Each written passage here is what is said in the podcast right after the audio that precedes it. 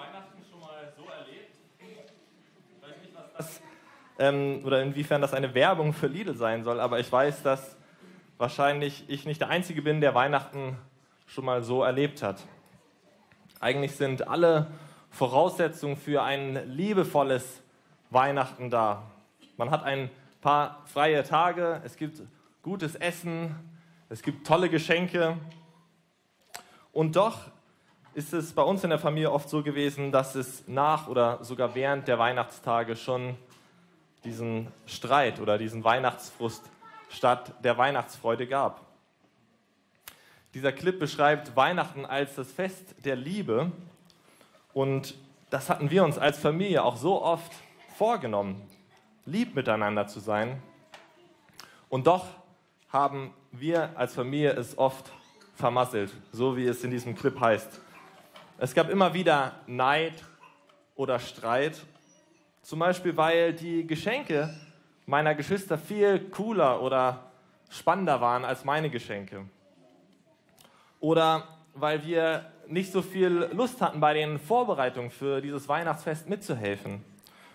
Oder weil wir einfach rücksichtslos waren über die Wünsche, wie die anderen Familienmitglieder Weihnachten verbringen wollten, was ihnen wichtig war.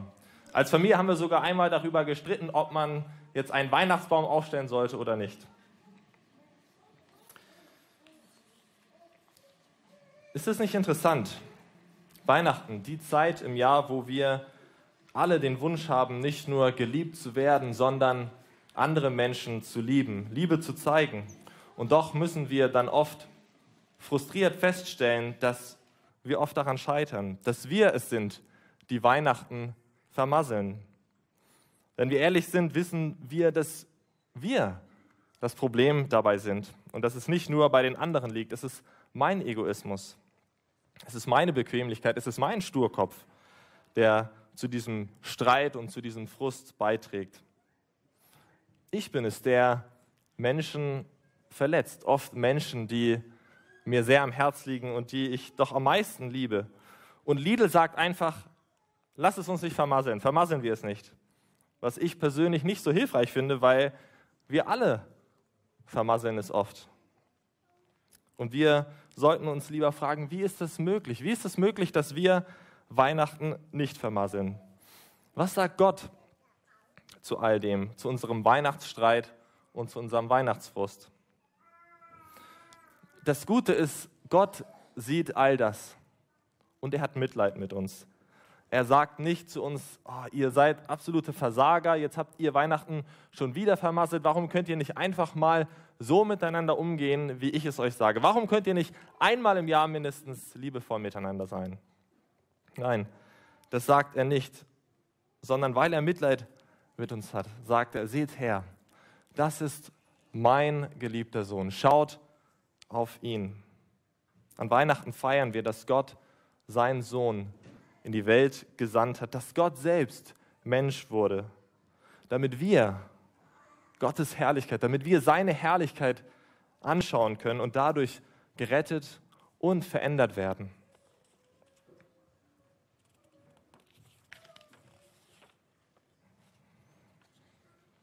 Gott sieht, dass wir Weihnachten vermasseln, aber er will uns helfen und deshalb hat er uns seinen Sohn gesandt. Wir wollen uns einen Vers heute Nachmittag ganz besonders anschauen, den wir auch schon in der Textlesung gehört haben, nämlich diesen Vers, wo es heißt, und das Wort wurde Fleisch. Das heißt, Gott wurde Mensch und wohnte unter uns. Und wir sahen seine Herrlichkeit, eine Herrlichkeit als des eingeborenen Sohnes vom Vater, voller Gnade und Wahrheit. Also, ich weiß nicht, wie es euch geht, aber Herrlichkeit, das ist so ein richtiges Bibelwort. Wir reden manchmal von herrlichem Wetter und meinen dann richtig tolles, schönes Wetter. Und wenn die Bibel sagt, Gott ist herrlich, dann heißt das eigentlich genau das Gleiche. Gott ist richtig toll, Gott ist richtig schön. Hast du schon mal gedacht, dass Gott schön ist? Also natürlich hat Gott keinen Körper, er sieht nicht schön aus, sondern Gottes Charakter, Gottes Wesen ist schön. Sein Charakter ist herrlich. Also wenn ich Herrlichkeit sage, dann könnt ihr Schönheit denken. Und Mose war im Alten Testament mal so mutig und hat zu Gott gesagt, Gott, lass mich deine Herrlichkeit sehen, lass mich deine Schönheit sehen. Und Gott antwortete ihm, Mose, wenn du meine Herrlichkeit sehen würdest, dann würdest du sterben. Du würdest wie ein Schneemann in der prallen Sonne dahinschmelzen. So herrlich bin ich. Und doch erlaubt Gott Mose etwas von seiner Herrlichkeit zwar nicht zu sehen, aber dennoch zu verstehen. Und er beschreibt ihm seine Herrlichkeit. Und er sagt dann, Herr, Herr, Gott, barmherzig und gnädig und geduldig und von großer Gnade und Treue, der da Tausenden Gnade bewahrt und vergibt, Missetat, Übertretung und Sünde, aber ungestraft lässt er niemand. Gott sagt, meine Herrlichkeit besteht darin, dass ich zugleich und in absoluter Perfektion gnädig und geduldig und treu und gerecht bin. Also denk mal an einen Menschen, mit dem du so richtig gerne Zeit verbringst. Und dann fragen wir uns mal, warum ist das so? Und ich vermute, der Grund ist, weil wir sagen, ja, das ist ein, ein guter Mensch. Jemand, der gnädig ist, jemand, der geduldig mit uns ist, jemand, der liebevoll mit uns ist, jemand, der gerecht ist oder jemand, der treu ist. Nun, Gott ist all das, nur tausendmal mehr als jeder Mensch, den wir uns vorstellen können.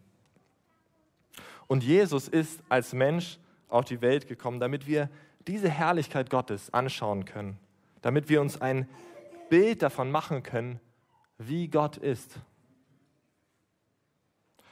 Mose wusste schon von Gott, dass er herrlich ist. Gott hatte ihm ja seine Charaktereigenschaften aufgezählt und ihm gesagt, wie er ist.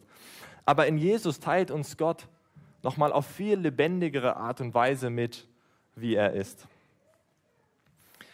Alena und ich haben für heute Abend für unsere Gäste ein Gericht gekocht, eine moderne Moussaka. Und ich fand das interessant. In der Beschreibung heißt es über dieses Gericht, es ist opulent, cremig und lecker und dabei doch klar und geradlinig. Klingt das nicht herrlich? Könnt ihr euch vorstellen, wie diese Moussaka schmecken wird?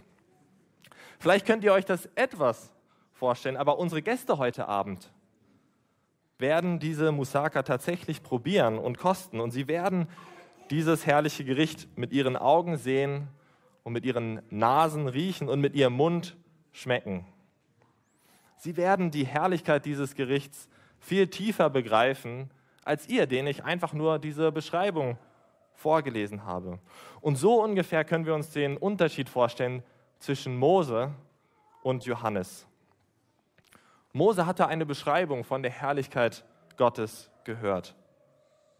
Aber Johannes schreibt dann später in einem Brief, wir konnten Gott anfassen. Wir konnten ihn live hören. Wir konnten ihn sehen. Johannes und die anderen Jünger haben mit Gott in Menschengestalt Zeit verbracht. Sie sind mit ihm durchs Land gezogen, sie haben mit ihm gegessen und sie haben ihm immer wieder zugehört, wie er von Gott und dem Königreich Gottes gepredigt hat. Sie konnten sich wirklich ein Bild davon machen, was es heißt, dass Gott barmherzig ist in den vielen Begegnungen, die Jesus mit gebrochenen und sündigen Menschen hatte. Jesus hat die Menschen, die mit ihren Problemen zu ihm kamen, nicht weggeschickt, sondern er hat sie geheilt, er hat sie von ihren bösen Geistern freigemacht und er hat ihnen die Vergebung der Sünden zugesprochen. Er ist ihnen in ihrer Schuld und in ihrer Scham begegnet und war barmherzig mit ihnen. Und er hat uns so gezeigt, so ist Gott. Und sie konnten sich auch ein Bild davon machen, was es bedeutet, dass Gott heilig ist. Sie sahen, wie Jesus für Gott eiferte, als er in den Tempel ging und dort sah, wie die Menschen aus diesem Tempel eine Markthalle gemacht haben und nicht dort gebetet haben und Gottesdienste gefeiert haben. Und sie sahen vor allem, wie Jesus Gottes Wort und seine Gebote liebte und in vollkommener Weise danach lebte. Jesus hat nie ein Gebot Gottes übertreten. Er hat nie gesündigt. Jesus hat es nie vermasselt.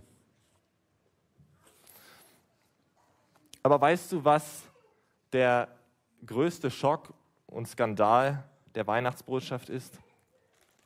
dass Jesus Christus den Menschen die Herrlichkeit Gottes nicht nur in seinem Leben zeigte, sondern vor allem in seinem Sterben.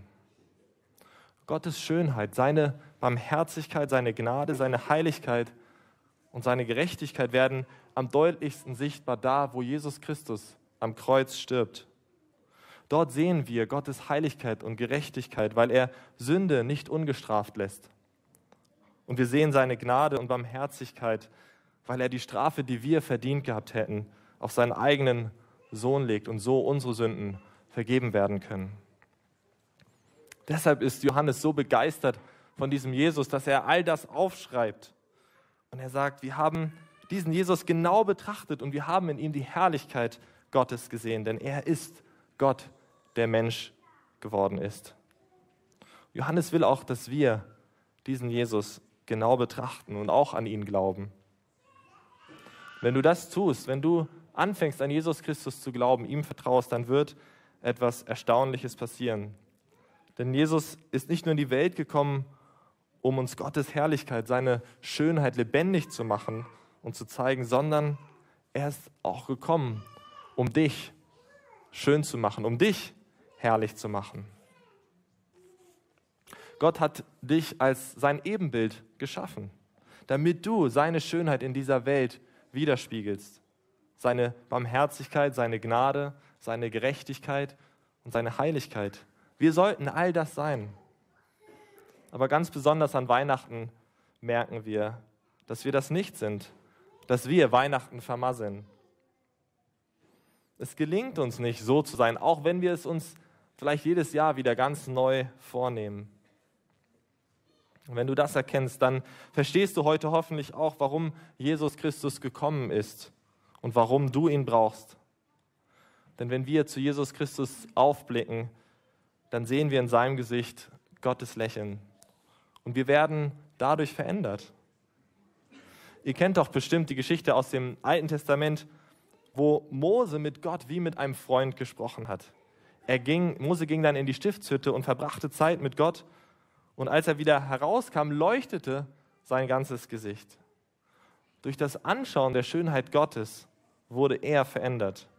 Diese Herrlichkeit, die er dort erlebte, die färbte auf ihn ab. Paulus erklärt uns dann im Neuen Testament, dass genau das passiert, wenn wir Jesus Christus anschauen und seine Herrlichkeit betrachten. Er sagt, wenn ihr Jesus Christus anschaut, werdet ihr ihm immer ähnlicher, denn seine Schönheit verwandelt uns. Stell dir mal vor, wie es wäre, wenn du heute mit Jesus Weihnachten feiern würdest. Wenn es so wie es in diesem Vers heißt, er bei euch wohnen würde. Denn dazu ist er schließlich gekommen. Wäre das nicht großartig? Würde seine Gegenwart nicht die ganze Atmosphäre an diesem Abend verändern? Würde seine Liebe nicht auf uns abfärben, seine Großzügigkeit? Würden wir nicht alle beim Abwasch mithelfen wollen, wenn er sich nach dem Essen aufmacht, um in der Küche abzuspülen und aufzuräumen? Würden seine gnädigen und liebevollen Worte nicht uns inspirieren, auch Dinge zueinander zu sagen, die dem anderen gut tun? Und wenn du jetzt denkst, ja, das wäre tatsächlich schön, wenn Jesus mit mir Weihnachten feiern würde, aber Jesus ist ja nicht hier. Da möchte ich sagen, doch, Jesus ist hier. Er ist nicht mehr in einem Körper hier in unserer Mitte, weil er in den Himmel aufgefahren ist, und doch möchte er durch seinen Geist in unseren Herzen seine Wohnung nehmen. Wenn du diesen Weihnachtsfrust schon erlebt hast, wenn auch du Weihnachten vermasselt hast und erkennst, dass dein eigenes Herz dafür die Ursache ist, dann schaue heute zum allerersten Mal auf Jesus Christus. Betrachte ihn genauer, lerne ihn besser kennen. Johannes hat alles aufgeschrieben, damit wir auch viele, viele Jahre später Jesus noch kennenlernen können und von ihm gerettet und verändert werden können. Nimm dir eins von diesen Neuen Testamenten mit, die am Ausgang ausliegen und schlag das Johannesevangelium auf und lies darin und lerne Jesus besser kennen. Und wenn du Jesus schon lange kennst, dann betrachte auch du ihn heute Abend ganz neu und erkenne seine herrliche Gnade zu dir ganz neu. Mach dir erneut bewusst, dass Jesus in dein Herz gekommen ist und dass er heute mit dir in diesen Weihnachtsabend geht. Egal wo du heute Abend bist, Jesus feiert heute Abend mit dir Weihnachten und er möchte dir helfen, Weihnachten nicht zu vermasseln, sondern die Liebe, die er dir gezeigt hat, dass du diese Liebe auch anderen Menschen weitergeben kannst. Und dafür möchte ich noch mit uns beten. Vater, wir danken dir dafür, dass du deinen einzigen Sohn in die Welt gesandt hast und dass wir in ihm deine Schönheit erkennen können und sehen können, wie heilig und gerecht und gnädig und barmherzig und liebevoll du bist. Dass wir das in Jesus Christus sehen können, dass er Mensch geworden ist, um es uns zu zeigen, wie du bist. Und wir wollen dich bitten, dass wir, wenn wir Weihnachten vermasseln, dass wir auf diesen Jesus Christus schauen und von ihm gerettet werden, dass wir uns von ihm vergeben lassen und von ihm verändern lassen. Und wir wollen dich bitten, dass du heute Abend uns wirklich schenkst, dass wir ganz neu oder vielleicht zum allerersten Mal auf Jesus Christus schauen können und sehen können, dass er Gott und Mensch zugleich ist, dass er gekommen ist, um uns zu retten und auch uns schön zu machen, auch uns herrlich zu machen, ähm, damit wir dich in dieser Welt widerspiegeln und deine Liebe weitergeben können. Wir danken dir für diese wunderbare Errettung, die du uns an Weihnachten beschert hast, für dieses wunderbare Geschenk. Amen.